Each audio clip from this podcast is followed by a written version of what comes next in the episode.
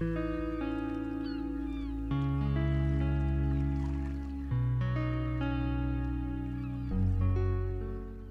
clés d'un projet d'établissement efficace avec Lucille Boncompin.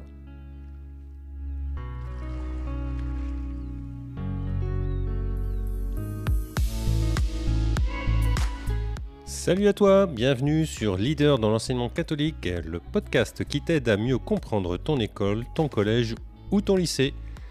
Prêt? Allez, c'est parti pour un nouvel épisode.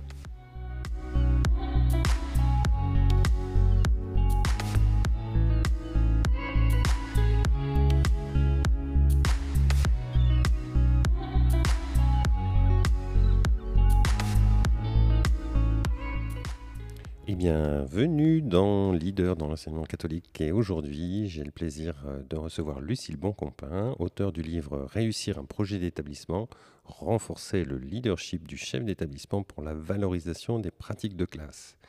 Et j'espère que dans cet épisode, eh bien, nous allons discuter de la création, de la mise en œuvre d'un projet d'établissement.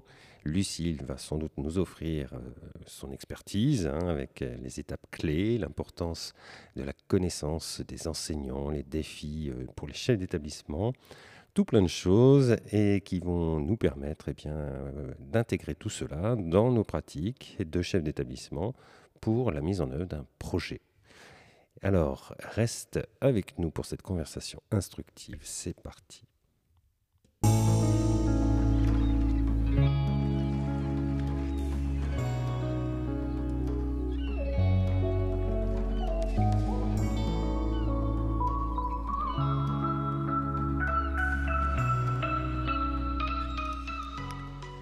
Voilà, c'est parti, Lucille. Bonjour. Bonjour François. Vous allez bien? Très bien, merci. Bon, alors euh, pour, pour les auditeurs, petit, petit secret de, de production. Là, on va enregistrer aujourd'hui deux épisodes. Donc, il y en a un que vous allez découvrir aujourd'hui et puis l'autre euh, la semaine prochaine. Alors, euh, Lucille, donc on, est là un peu pour parler de, de ce livre que j'ai lu avec beaucoup d'intérêt. Et qu'est-ce qui vous a poussé à écrire ce livre? Alors, j'ai été sollicitée par l'éditeur de Bug Supérieur euh, pour écrire un livre qui se voulait un guide euh, utile, facilement utilisable, assez pratique sur euh, cette façon d'élaborer le projet d'établissement que j'ai travaillé pendant plusieurs années par mon expérience professionnelle et dans le cadre d'une thèse de recherche. Voilà, je, venais en fait de terminer cette thèse de doctorat euh, sur, euh, sur le sujet. Debuck m'a dit que rien n'existait. Et, d'ailleurs, j'avais eu du mal moi-même euh, à, à trouver avec mon directeur de thèse à l'époque, à convoquer un jury, euh, car le sujet était très nouveau en France. Il n'y avait pas d'intériorité, euh, euh, d'antériorité sur, sur, en sciences de l'éducation mhm. en tous les cas. Voilà, et c'est un sujet qui est à la croisée des sciences de l'éducation, de la psychologie sociale, de la sociologie des organisations. Voilà. Euh, si vous voulez, c'est un sujet qui a été assez travaillé euh, aux États-Unis par Spillane et Latewood, euh, en Suisse par l'équipe d'Olivier Pernou et le HEP dans le canton de, Vaud, ainsi que Monica Gazer-Turler, qui sont aussi donc des auteurs que vous pouvez consulter, qui écrivent encore des articles sur les questions de leadership en milieu scolaire et particulièrement donc de, de projets mmh. d'établissement. Alors le, leadership est peut-être euh, un mot encore euh, mal vu, j'allais dire, mais je trouve euh, très intéressant. Mal compris. Mal compris, sans doute, oui. Alors, pourriez-vous nous donner un aperçu des étapes clés pour monter un projet d'établissement? Voilà, imaginons que je, dois monter un projet d'établissement, par quoi je dois commencer? Oui. Euh, plutôt que, que, des étapes euh, sur une ligne chronologique linéaire, je dirais qu'il y a plusieurs dimensions. Alors, il y en a trois. Euh, la première dimension, c'est un accompagnement stratégique de la direction qui va du, de, de, de, l'étude de ce qui se fait, donc d'un travail sur la vision à l'appui de ce qui se fait euh, dans l'établissement, mais aussi à l'extérieur de l'établissement, en France ou à l'étranger, à l'appui de recherche également, Et on va, euh, dans cette dimension, travailler cette vision stratégique jusqu'à la prise de décision euh, et à l'organisation pour amener la mise en œuvre du projet. Voilà, donc ça c'est une dimension direction d'établissement. Il y a une deuxième dimension, à mon avis, qui est la dimension révélateur de terrain. Il faut que là, toute la communauté éducative puisse avoir l'occasion de s'exprimer, de travailler, de révéler les pratiques de terrain sur deux champs, à la fois les forces, ou moi je les appelle les points enviables, et les, formuler des propositions d'avenir. Donc là, il y a tout un travail à faire avec tous les membres de la, communauté éducative, et c'est une autre dimension. Et enfin, la troisième dimension, eh bien, c'est la croisée euh, de ces deux premières, euh, les révélateurs de terrain, la vision stratégique du chef d'établissement, comment on peut croiser les deux, comment on peut euh, synthétiser tout cela, garder le cap du chef d'établissement, mais s'appuyer sur euh, les pratiques et les engagements du terrain, avec beaucoup de clarté, de facilité d'accès, et aller dans l'écriture et le, la formalisation d'un projet simple, clair, que tout le monde a envie de mettre en œuvre et qui est un point de départ du coup, et non pas euh, l'aboutissement d'une seulement d'une démarche. Alors, oui, enfin, il y a quand même un, petit côté aboutissement puisque euh, on, va partir du terrain, on va aller observer euh, ce qui se fait dans les classes, etc.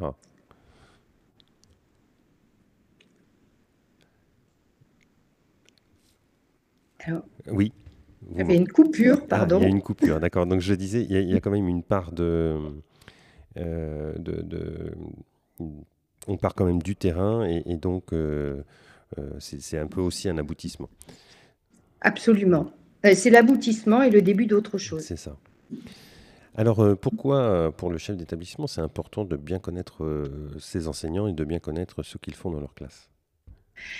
Alors, c'est important parce que ça, c'est important en tous les cas de bien les connaître pour les aider à révéler, à expliciter ce qu'ils mettent en œuvre concrètement dans leur classe. Voilà, à révéler leurs pratiques, à révéler ce qu'ils font de bien parce qu'on est fort de ce que l'on fait bien et que c'est pas forcément culturel chez nous en France de mettre en avant ce qui se fait de bien. Ça peut rester à l'intérieur d'une classe et ne pas sortir d'une classe d'ailleurs.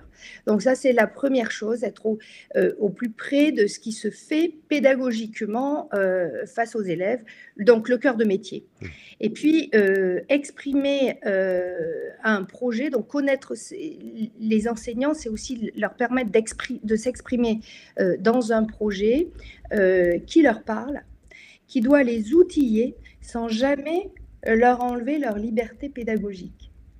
Donc, mmh. euh, connaître les enseignants, ça va permettre tout ça.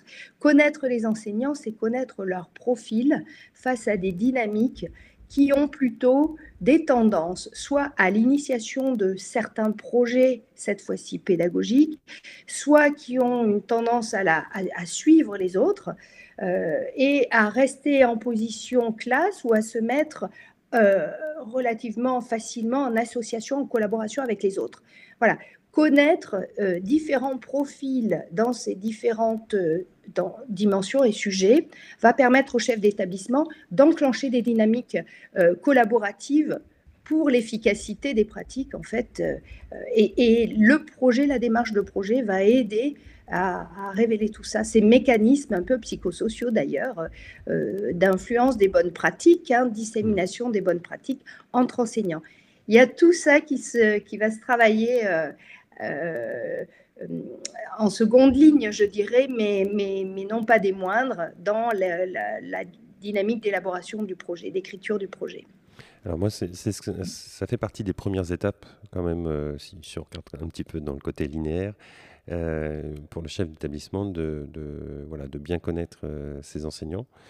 Et D'ailleurs, euh, en les observant avec euh, d'autres lunettes, ça permet de, justement de voir ces différents profils euh, pour pouvoir s'appuyer sur certains sans mettre à l'écart les autres. Enfin, voilà, j'ai trouvé cette partie assez intéressante dans le livre, puisque vous, dites qu'il y a, ceux qui vont initier, d'autres qui vont suivre, etc., avec à l'intérieur d'autres profils.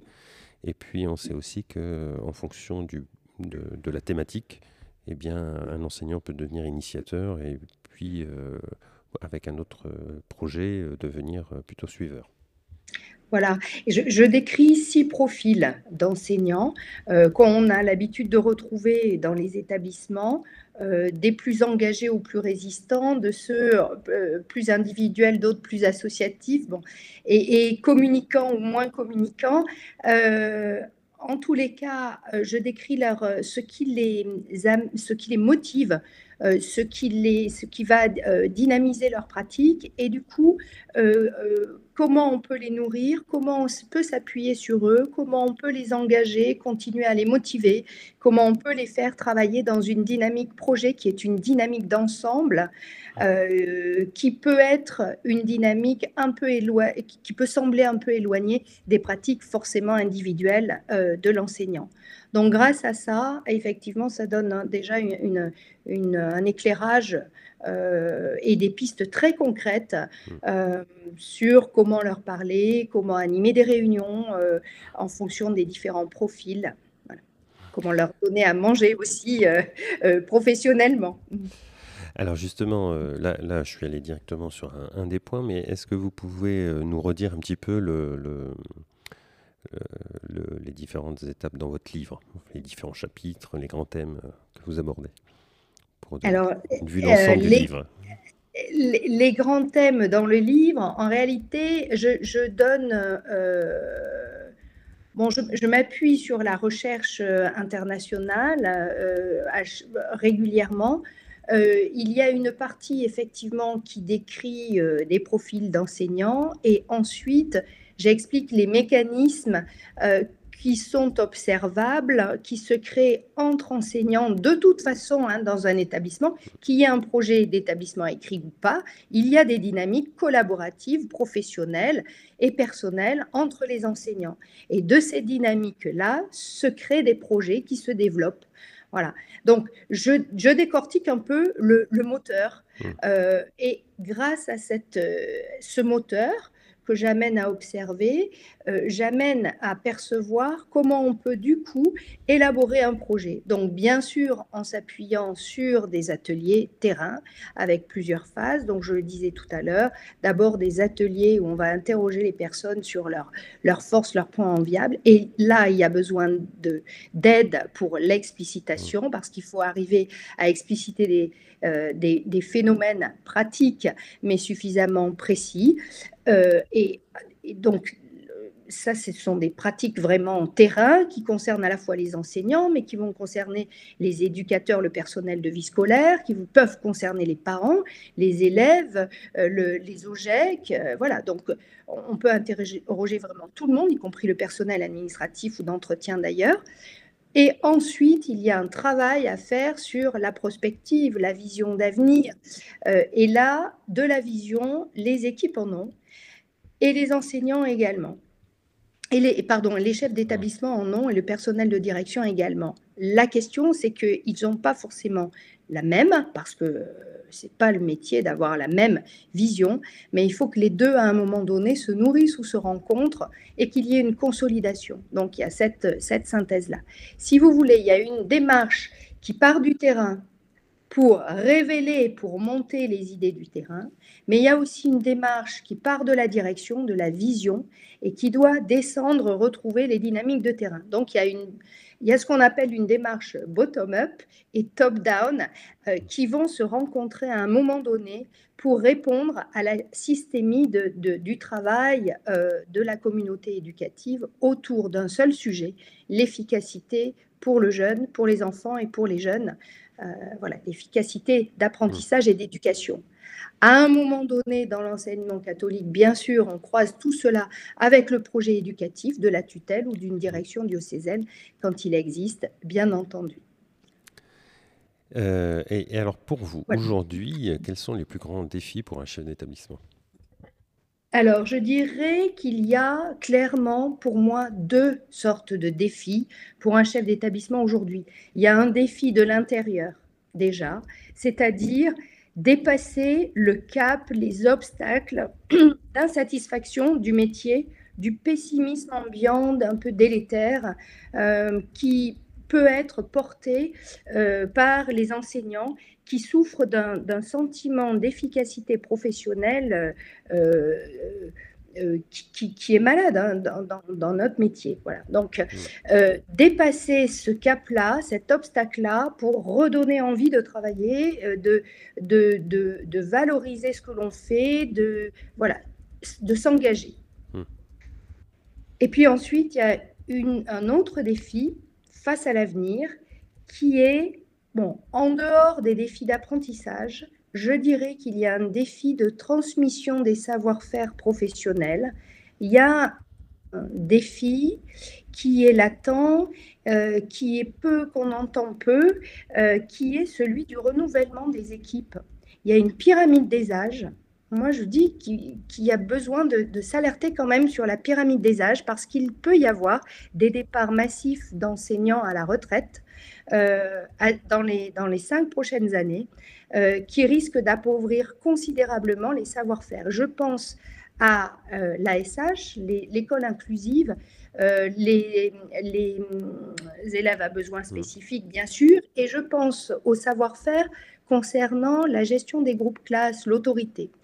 On sait qu'en fait, sur ces deux savoir-faire, pour illustrer concrètement en fait la question de la transmission de, la, de, la professionnalisation des équipes, euh, sur le point de l'ASH euh, et sur le point de, de, de, de l'autorité de la gestion d'un groupe classe, il y a peu de choses qui sont faites en formation initiale, relativement peu, comparativement aux besoins, en fait. Ce n'est mmh. pas suffisant. On sait que les enseignants qui arrivent sur des postes à, ASH ou même qui ont des classes ordinaires, mais avec des profils d'élèves à besoins spécifiques, sont un peu démunis pour faire de la compensation, de l'adaptation, même dans le second degré de la différenciation pédagogique, c'est encore pas euh, courant dans les, pratiques réelles de classe. En ce qui concerne l'autorité, c'est un peu la même chose. On donne quelques bases, mais en fait, euh, il s'agit d'apprendre dès, qu'on est en poste. Mais en réalité, ça, euh, comme ensuite il y a peu de formation continue aussi, euh, la formation se fait par la transmission informelle dans les établissements grâce à des enseignants qui ont du métier de la bouteille et qui vont dire voilà, les choses doivent se faire comme ça. Enfin, là, tu auras plus de facilité, etc.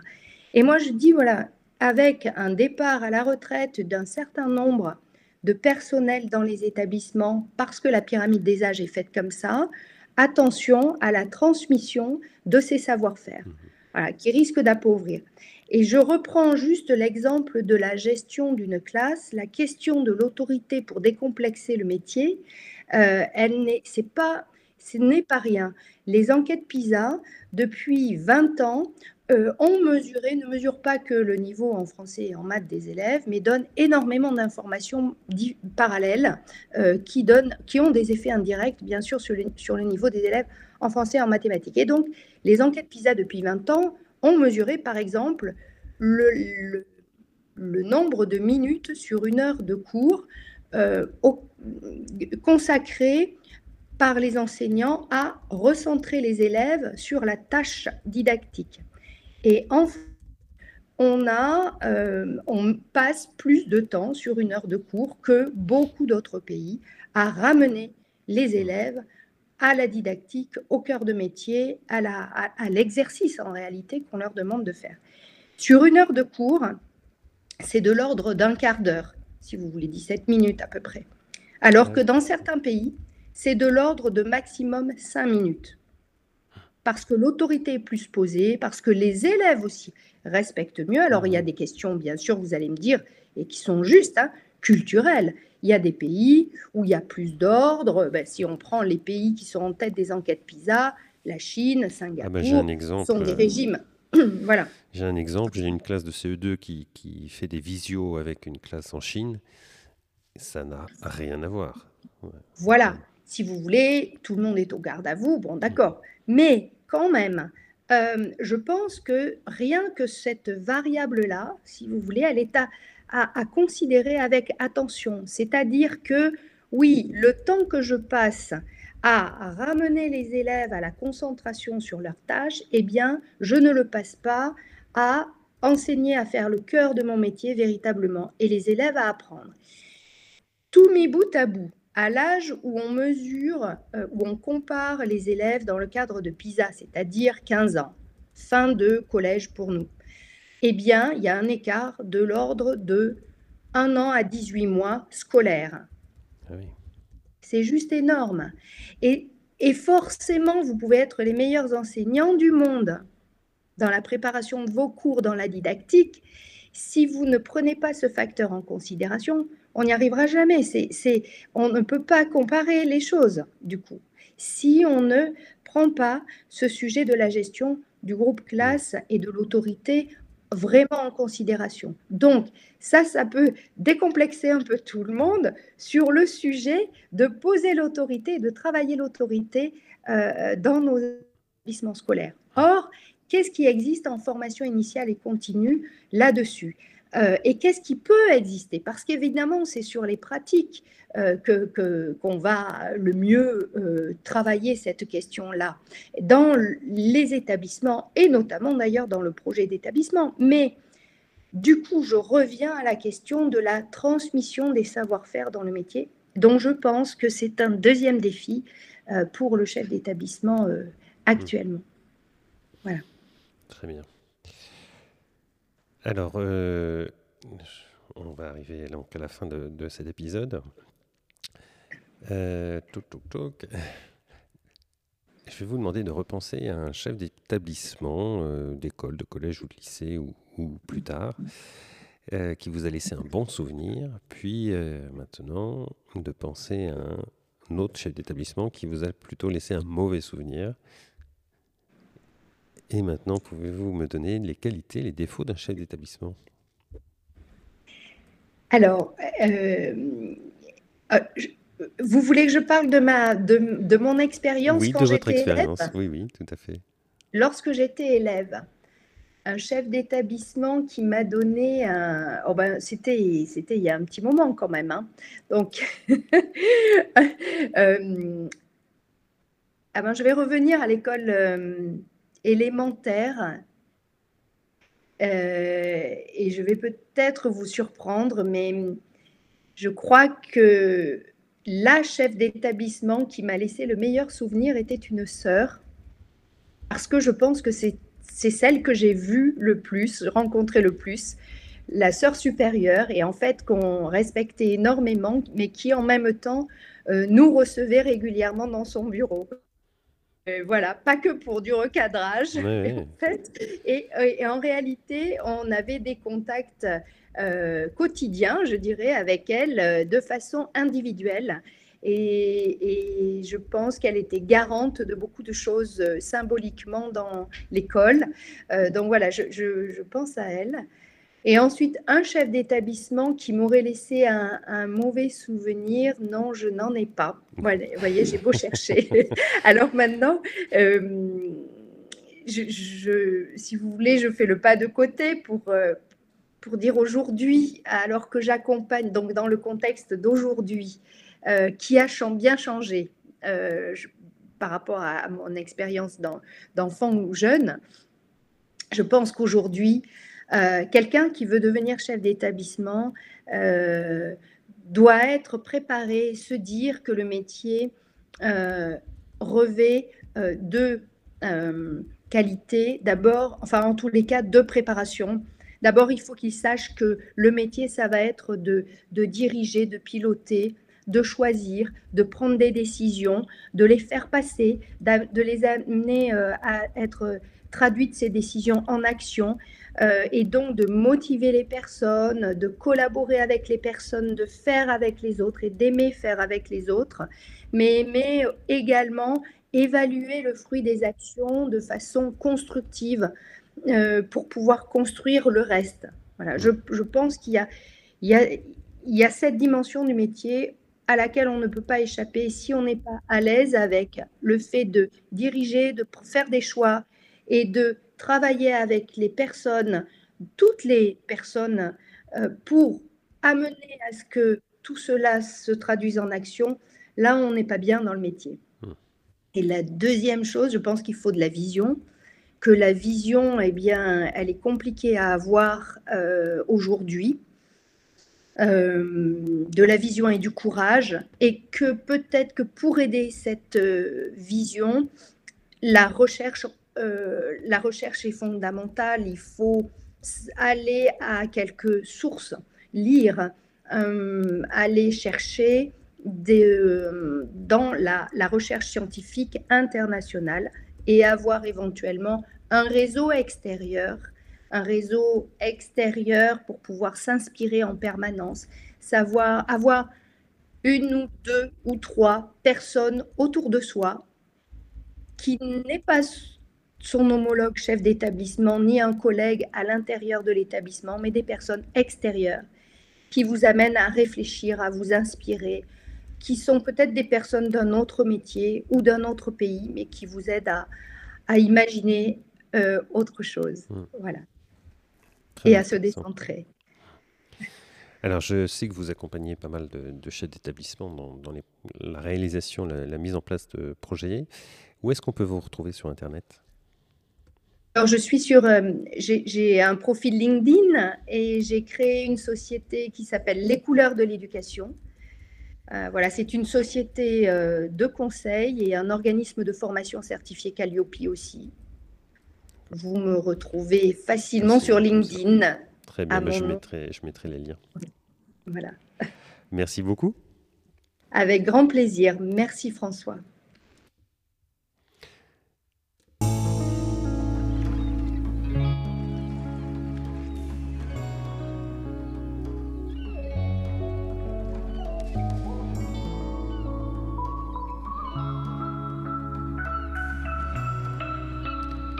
Et voilà, nous sommes arrivés au terme de cet épisode. Je m'aperçois que j'ai complètement oublié de demander à Lucille de se présenter, donc euh, elle le fera dans le prochain épisode. J'espère que cette discussion vous a apporté des éclairages précieux sur le développement et la réussite d'un projet d'établissement. Et pour ne rien manquer des prochains échanges et pour continuer à enrichir ta pratique, eh bien je t'invite à t'abonner à la lettre de diffusion et tu trouveras le lien dans les notes de l'épisode. Eh bien, à très bientôt maintenant.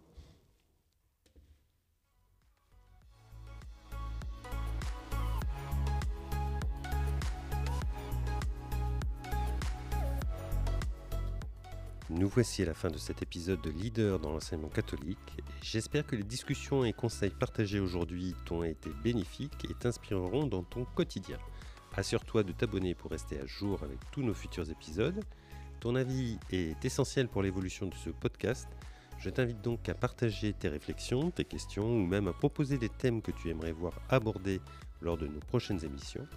Tu peux exprimer tout cela en laissant un commentaire ou en me contactant directement. Si tu as trouvé de la valeur dans l'épisode du jour, partage-le avec d'autres chefs d'établissement et amis dans le domaine. Merci de m'avoir accordé de ton temps aujourd'hui et je te donne rendez-vous très bientôt pour une nouvelle émission enrichissante de leader dans l'enseignement catholique. Prends soin de toi et à la semaine prochaine pour de nouvelles découvertes.